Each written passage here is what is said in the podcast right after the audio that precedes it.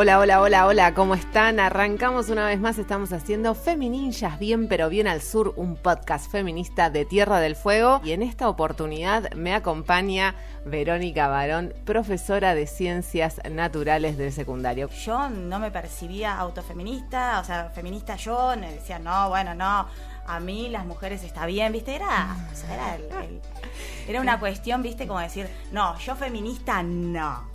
Yo, a mí me parece que está mal que nos maten, pero feminista es una pelotudez así. Es volver a dar esos lugares eh, que no estamos solamente para el, el corte y confección, que también somos geniales en corte y confección y en pintar y qué sé yo, pero también podemos hacer todo lo otro. Somos grandes soldadoras, eh, somos excelentes carpinteras, vos armaste tu mueble, o sea, ¿viste? Vas a poder encontrarnos, vas a poder encontrar Femininjas Bien pero Bien al Sur acá en Gamera.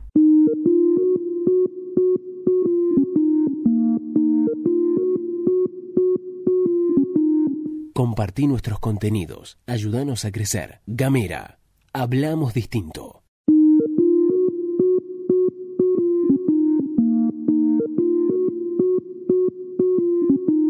Estás escuchando Gamera. Hablamos distinto.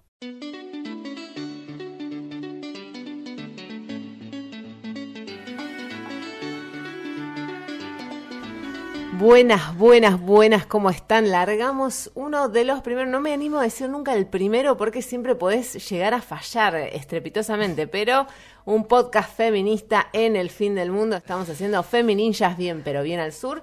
Y en este primer episodio me acompaña Ayelen Martínez, integrante de la hoguera. Hola, Aye. Hola Luz, ¿cómo estás? Bien, ¿cómo va todo, che? Bien, acá estamos. Bueno, conta- la onda de, de- de invitarte y de empezar a hablar un poco de, de- hacer este podcast tenía que ver más que nada con empezar a problematizar acerca de, yo lo voy a decir así, los feminismos y después vos corregime si me equivoco o no, pero me da la sensación que podemos hablar de diferentes feminismos hoy por hoy. Sí, totalmente. Eh, los feminismos tiene que ver con que debemos pensar que hay distintas luchas al interior del feminismo, donde algunas eh, referentes organizaciones eh, militan por algunas luchas, porque digo, el- las conquistas por nuestros derechos son tantas, las que necesitamos y las que conquistamos, que no se puede pensar todas en un mismo feminismo, me parece. Claro, es medio un quilombo. Y sí. Claro, y no porque- te da el cuerpo. No, no te da el cuerpo. Bueno, yo pensaba eso, ¿no? Porque decimos siempre que el feminismo es transversal, es como un nuevo prisma para mirar la vida. Te pusieron de repente, yo lo veo así, a ver si, si es así o no. Porque además, eh, y esto lo dicen varias, o sea, por ejemplo, Barranco, pero no se nace feminista, se hace. Y de repente un día te caen como una especie de gafas 3D y empezás a mirar todo de otra manera. Es impresionante. Y esas gafas 3D que te cayeron un día o que adquiriste, etcétera, etcétera, después analizamos un poco más la metáfora, si te parece. Pero lo que termina pasando es que no es que te las podés volver a sacar, listo, ya está. ¿Qué pasa, digamos, a partir de ese momento? Contame un poco también tu experiencia, digamos, que en qué momento te cayeron las gafas 3D del feminismo y eh, cómo fue que empezaste ya a decir, bueno, claramente yo soy feminista, tengo que participar de forma orgánica. ¿Qué fue lo que pasó en Tierra del Fuego con las eh, primeras organizaciones? O, o- no quiero sacar primeras, pero cuando se empezaron a hacer más visibles las, los colectivos que militaban dentro de las diferentes líneas del feminismo. Nada, en primer lugar es eso que vos decís. Para mí la cuestión transversal del feminismo es lo que más me interesó. En lo personal, digo, ¿no? Las españolas dicen ponerse las gafas violetas. Ah, mira. Eh, las feministas españolas usan ese término también como para decir pongámonos las gafas del feminismo y, y miremos la realidad desde ahí. Y, y- y la propuesta, eso me interesó. Yo venía de otros espacios de militancia y la militancia partidaria siempre me dejó un sabor amargo por lo que desde el feminismo venimos planteando, que es que eh, no hay un lugar propio para la expresión de nuestros derechos y bueno, y, y la lógica partidaria tiene relaciones de poder que son machistas y patriarcales por excelencia, creo. Más allá que en estos últimos años fue cambiando de alguna manera, bueno, Sí, se están deconstruyendo las de a muchachas. poquito, de a poquito, no Claro. es algo que, Y no es algo que les salga de forma natural. digo, sobre eh, todo, es creo más una conquista nuestra que, que algo. Y entonces eso me interesó, de en poder empe- empezar a pensar problemáticas desde tu rol de mujer, ¿no? Desde tu posición personal, personalísima, que es desde el cuerpo de las mujeres, básicamente. Y ahí eh, sabía que había un recorrido grande en Argentina sobre el tema, porque bueno, cuando estuve viviendo en Buenos Aires me hice eco de un montón de organizaciones, pero acá eh, en, en Ushuaia, en Tierra del Fuego, no veía que eso sucediera de la misma forma, porque eh, no, en ese entonces yo no encontraba organizaciones que estuvieran en esta línea. Hasta que, bueno, en un momento me sumé a, a unas compañeras que intentaron armar eh, allá por el 2013, Mira vos. un 8 de marzo, eh, la colectiva feminista enredada se llamaba. Y las primeras cosas que ellas querían trabajar, me acuerdo que por lo que me sumé, era esta cuestión de primero llamarse colectiva para pensar en este lenguaje que tampoco nos es propio, este lenguaje sexista con el que se nombra las cosas. Y después, eh, ellas no tenían un rumbo claro de un tipo de tema a trabajar, sino que empezaron a indagar la historia de las mujeres, las mujeres invisibilizadas, las mujeres de los pueblos originarios. Y después la propia agenda local la fue llevando a pensar, eh, desde la colectiva eh, trabajamos mucho con lo que fue el tema de mm, reglamentar la, la adhesión de la provincia a la ley 26485. Y por otro lado, trabajamos también en articulación con lo que fueron algunos casos de trata que se dieron en ese contexto, pero siempre también a demanda de lo que iba sucediendo Claro.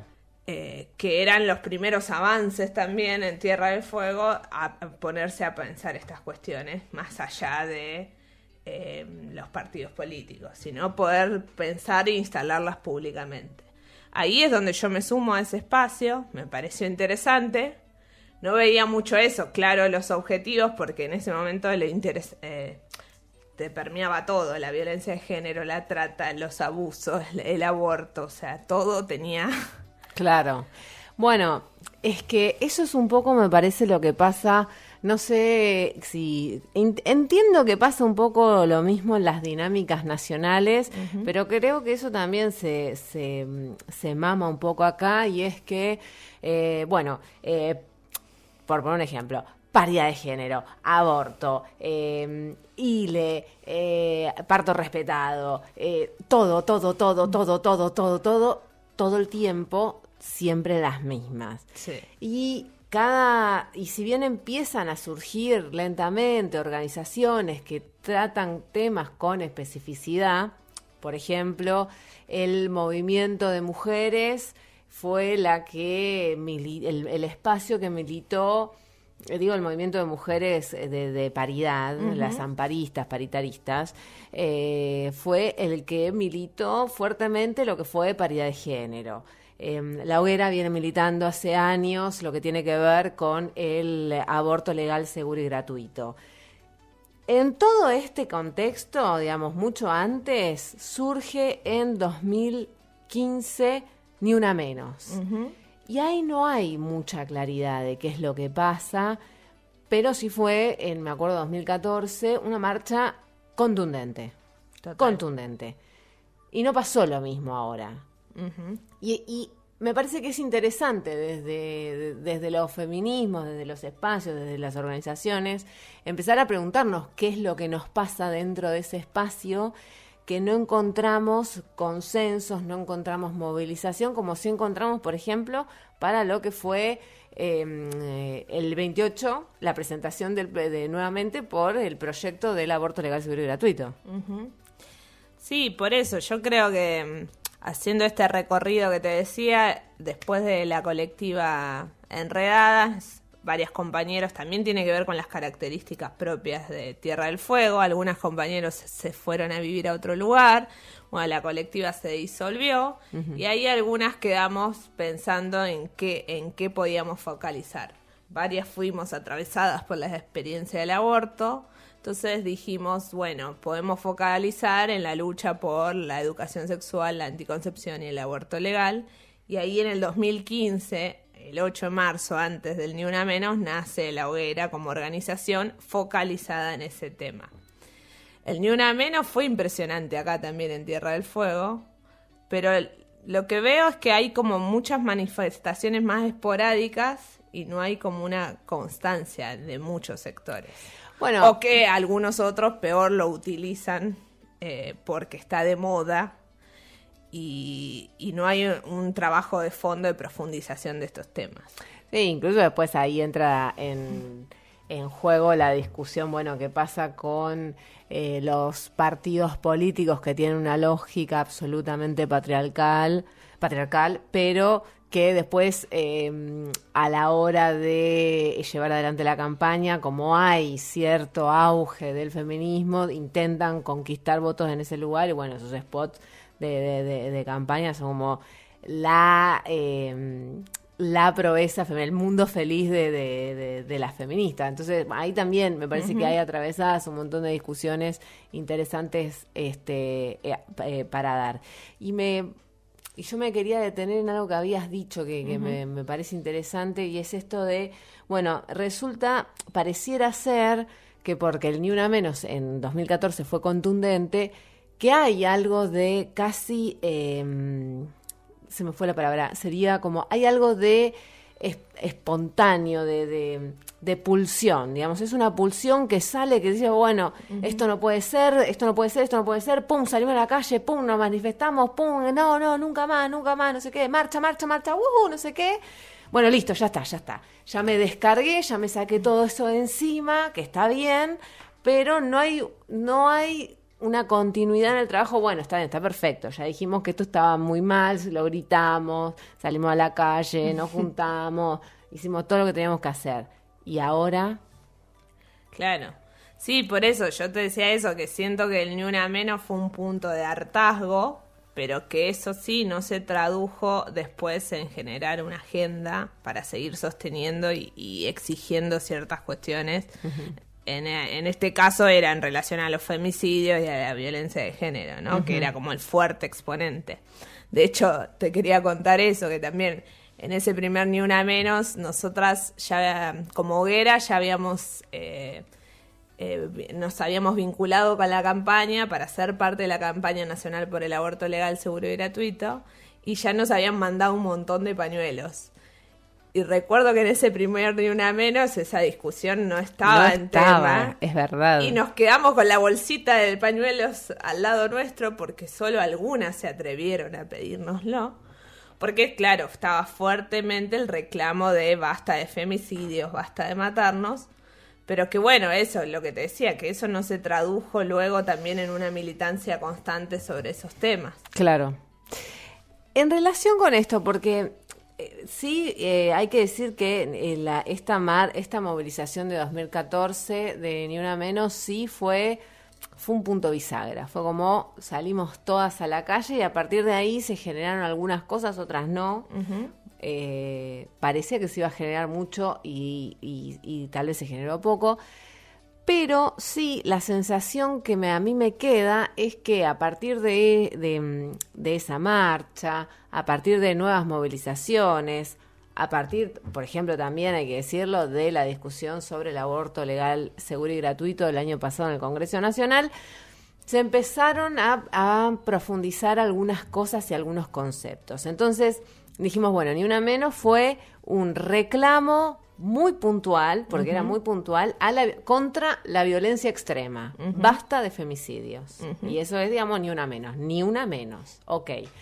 Pero me parece que, y esto ya es como más teórico tal vez, eh, que esa violencia extrema surge de un entramado y un tejido mucho más sutil que es como la puntita del iceberg y que para trabajar todo lo que tiene que ver con la prevención y con que esto no, no, no suceda y con eh, tratar de discutir una sociedad en la que ni siquiera sea una problemática esto, digamos, que no esté presente, hay un montón de otras variables que hay que empezar a laburar. En Tierra del Fuego, ¿qué pasa con eso? Digamos? Y esas variables se, se, se, laburan desde la ESI, por ejemplo, desde la ley Micaela, por ejemplo, digamos, desde un montón de herramientas que se fueron sancionando también en función de luchas feministas. que, en Tierra del Fuego, ¿qué pasa con eso? Digamos, esas discusiones se dan, no se dan, se están dando, se están dando de forma muy focalizada. Sí, yo creo que la discusión de la ESI se da porque lo que vos decís de lo que fue la marea verde el año pasado se puso en tapete que ya existía una ley y, y que esa ley no se estaba poniendo en pie, pero esa discusión, por ejemplo, la pusieron al frente, creo, muy bien la, las estudiantes y los estudiantes de secundario, que quizás tampoco tienen la fuerza eh, hoy, por lo menos en Tierra del Fuego, en otros lugares sí vemos que Ofelia Fernández es candidata a legisladora, pero digo, en Tierra del Fuego quizás no tienen la fuerza suficiente como para imponerlo como tema, pero sí que fueron quienes lo dieron y fueron quienes nos acompañaron en todos los pañuelazos firmemente, no solo con la convicción del aborto legal, sino de que exigían también eh, educación sexual integral. Y esa cuestión creo que como sector los docentes quizás y las docentes no lo tomaron tan fuertemente, entonces como que todavía falta que alguien tome el guante, ¿no? Claro. Que alguien tome el guante y un sector también que los atraviesa esos temas, digo, como la docencia, qué pasa en los secundarios que en relación a la ESI. Y en relación a otras temáticas también creo que siempre se, se van pensando en base a los casos que se van sucediendo, ¿no? Claro. Nosotras nos atravesó muy fuertemente también el femicidio de Nilda, por ejemplo. Fue algo muy impactante porque en Tierra del Fuego no veíamos, por lo menos visiblemente, estos casos de femicidios tan extremos y con tanta hazaña, ¿no? Pero sin embargo después tampoco, digo, la ley Brisa era una que se estaba peleando, tampoco se pensó en relación a, a qué hacer con esas eh, bueno, en este caso con los hijos de esas mujeres que, terminan siendo asesinadas. Y ni, ni aún más, algo muy importante que nosotras vemos siempre desde la hoguera y que está solapado en la discusión, que es el rol de las iglesias en relación a, a estas temáticas, ¿no? Que hay una avanzada fuerte de ciertos sectores que están planteando cuestiones que retroceden la discusión. Como vos decís, el femicidio es, es, la última instancia, pero hay un montón de cuestiones anteriores de la sociedad que debemos discutir y lo que sí vemos que acá aparecen grupos reaccionarios dando discusiones hacia atrás, ¿no? Claro. Bueno, es interesante también eh, pensar ¿Por qué está avanzada? Porque si bien pudimos observar, volviendo a lo que tiene que ver con la discusión este, sobre el aborto del Congreso el año pasado, pudimos observar que Tierra del Fuego fue una provincia protagónica en esa discusión porque hubo mucha gente de Tierra del Fuego eh, exponiendo en el Congreso, la participación en, las diferentes, en los diferentes pañuelazos. Incluso había una nota muy interesante en su momento que salió en página 12 de la incidencia de Twitter, eh, en Twitter que tuvo Tierra del Fuego en relación con esta discusión. Así que muy presente. Pero, pero, también muy presentes a partir de la visibilización de esa discusión los movimientos evangélicos muy presentes, a tal punto que, eh, por ejemplo, para estas elecciones conformaron una, mm, una lista, digamos, los, este, la Confederación Evangélica tenía lista propia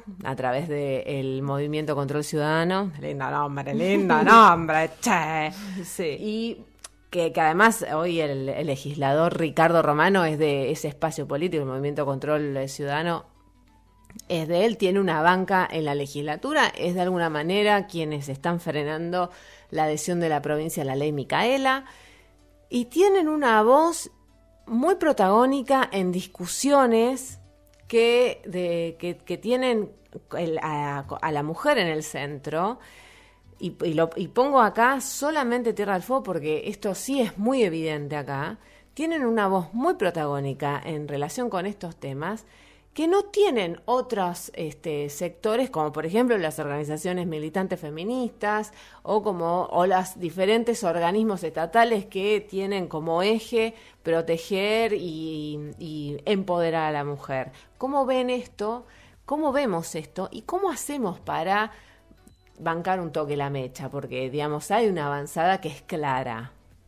Sí, en eso yo creo que hay una avanzada fuerte que obviamente al ser de estos sectores tienen poderes importantes, digo, otros recursos que los que manejamos nosotras.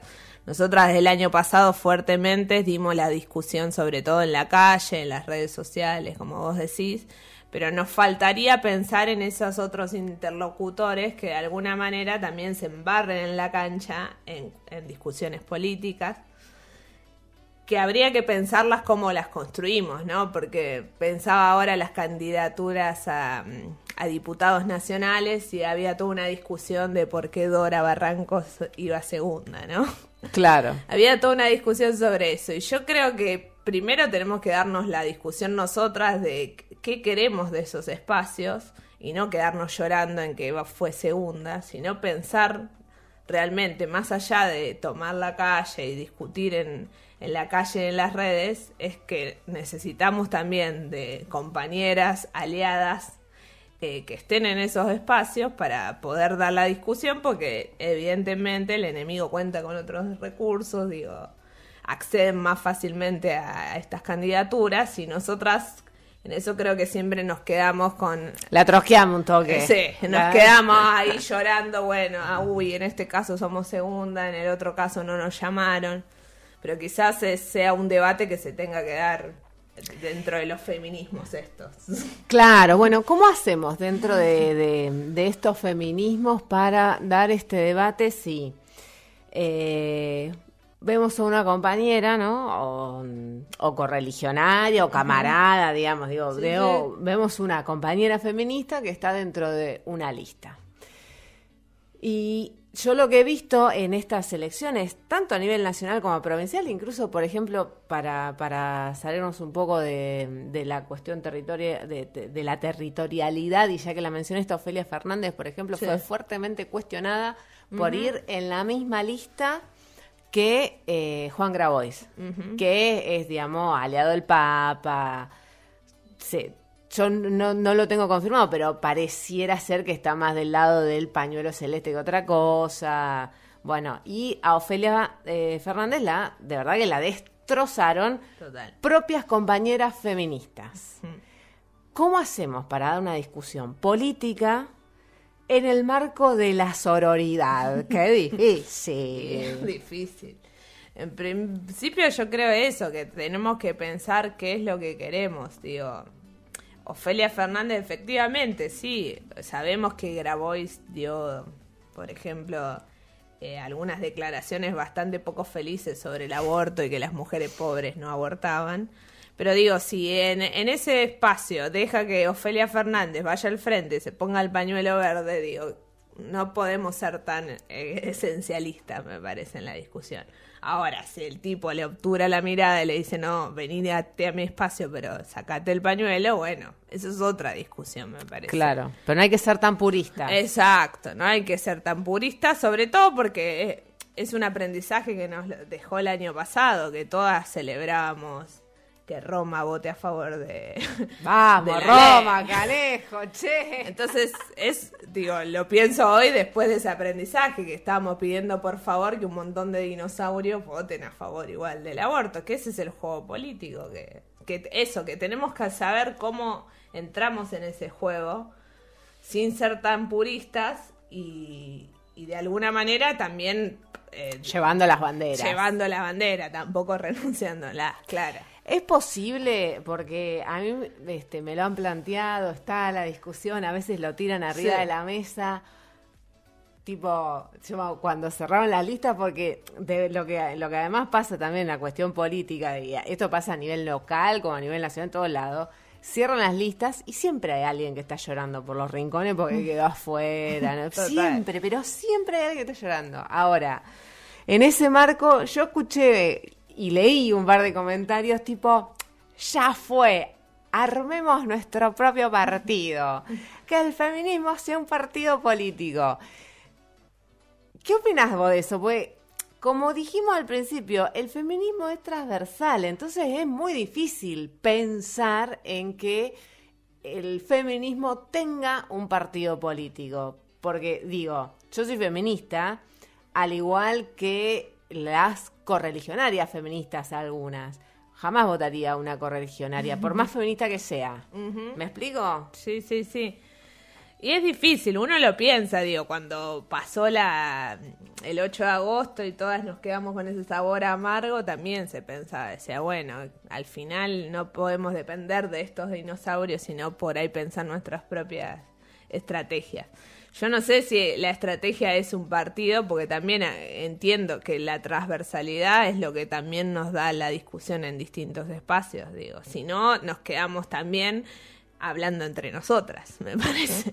Que eso es peligroso también, ¿no? Como si hacemos un partido... Primero que habría que pensar de qué feminismo, porque si al principio charlamos de que hay varios feminismos, ¿cómo hacemos para ponernos de acuerdo en un partido feminista? No olvídate. Yo creo que eso llevaría años de discusión. Claro, no olvídate. Digo, O sea, ¿con qué eh, plataforma feminista vamos? No, ya Sí, eso sí. sería... Yo te tiro una. ¿De qué color es el? Fua, No, listo, no, ya está, no. se pudrió todo. No, no, no, ya está. Y sí, es difícil, es difícil.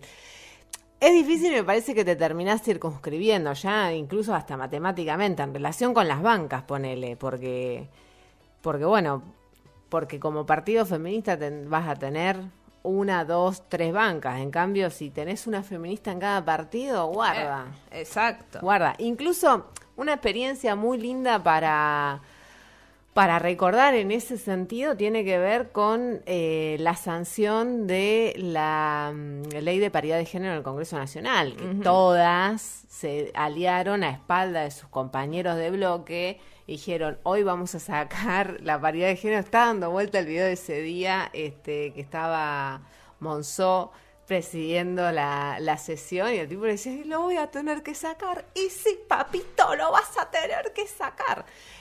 Y digo, fue una, una alianza construida entre feministas de diferentes espacios políticos, radicales, peronistas, de la izquierda. Victoria Donda, que no sé muy bien dónde está, pero digo, están, estaban todas ahí. Si eso hubiese sido, si, eh, si esos hubiesen sido mujeres o hombres de un solo espacio político feminista, tal vez no hubiese salido la paridad. Ujú, exacto, porque eso digo, si bien yo soy feminista y, y creo que es parte de cualquier discusión política, también hay otras eh, discusiones que trascienden el feminismo. En política se, se tiene que hablar de otras cuestiones también, entonces digo eso, no quedarnos charlando solo entre nosotras, porque es peligroso eso también, digo. Bueno, ahí está. A mí me parece que me diste el pie para el tema final, que es este. Porque dijimos, bueno, ¿qué nos falta? Continuidad y profundidad en las discusiones. Perfecto, que eso de alguna manera es una cosa interna. Ahora, hacia afuera, ¿cómo hacemos? Porque también la sensación que me da es cómo hacemos para dejar de hablar entre nosotras, porque en un punto nos pasa eso. Y el ejemplo es taller de periodismo con perspectiva de género. Vamos las cuatro o cinco mismas periodistas, mujeres de siempre, y ya está.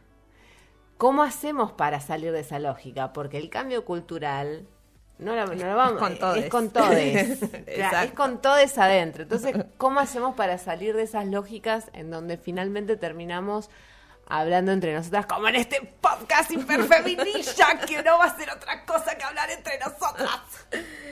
Y sí, no, está buena la pregunta, es verdad. Yo creo que hay que hay que pensarla, no no no tengo una respuesta posible, pero sí Si que no serías candidata. Claro, no tengo la, la respuesta ideal, no la tengo, pero sí es, es esto que, que decíamos también al principio, de me parece que la mirada, los anteojos feministas tienen que estar en todas las acciones que hacemos. Entonces, si uno puede poner palabra, digo, yo soy docente, como docente, si le preguntas a alguna estudiante, claramente me identifica como una docente feminista, porque digo, también en mis clases tengo que, de alguna manera, reflejo mi mirada eh, de género en un montón de cuestiones que por ahí no, no, se relacionan directamente con la temática, pero sí uno, por eso, esto llevarlo a todos los ámbitos. Claro. No circunscribirlo en esto que voy a decir, las periodistas en el periodismo, eh, la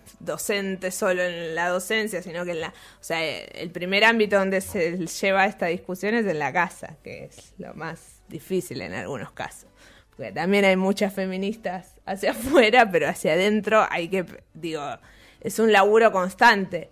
Entonces me parece que por ahí también es pensar hacia dónde podemos llevar este eso que nos atraviesen todos los espacios donde estamos y abrir estos espacios de eso, no quedarnos solo en la pequeña discusión de esto, si Barrancos va segunda o si Ofelia Fernández va con Grabois, sino claro sino eh, empezar a discutir qué queremos nosotras más allá de eh, levantar una bandera y de levantar un pañuelo, digo, o cómo queremos que eso se haga una política eh, real, digamos, porque eso sentí también este último tiempo, ¿no? Como que ponerse el pañuelo verde es fácil ahora, después de toda esta marea.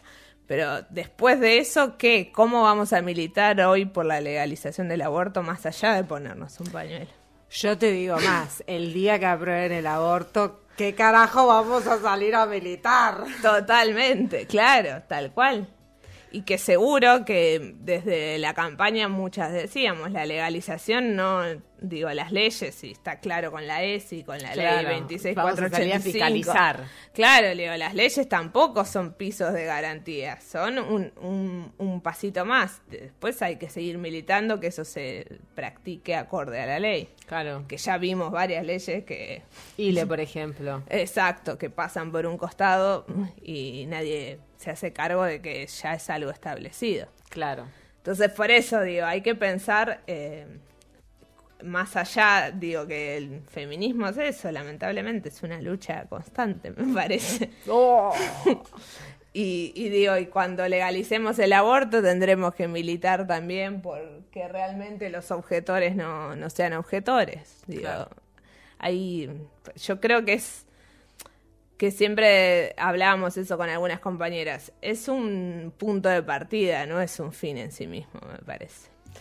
Totalmente. Aye, che, bueno, mil gracias por haber venido, por haber participado de este primer episodio de Femininjas Bien al Sur, el primero de la primera temporada. Muchas gracias, Aye. Gracias a vos por invitarme. Nos escucharán nuevamente muy pronto aquí en Gamera.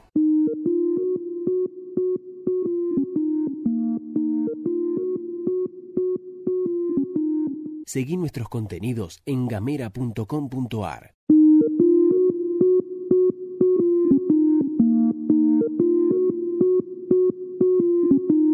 Seguí nuestros contenidos en gamera.com.ar.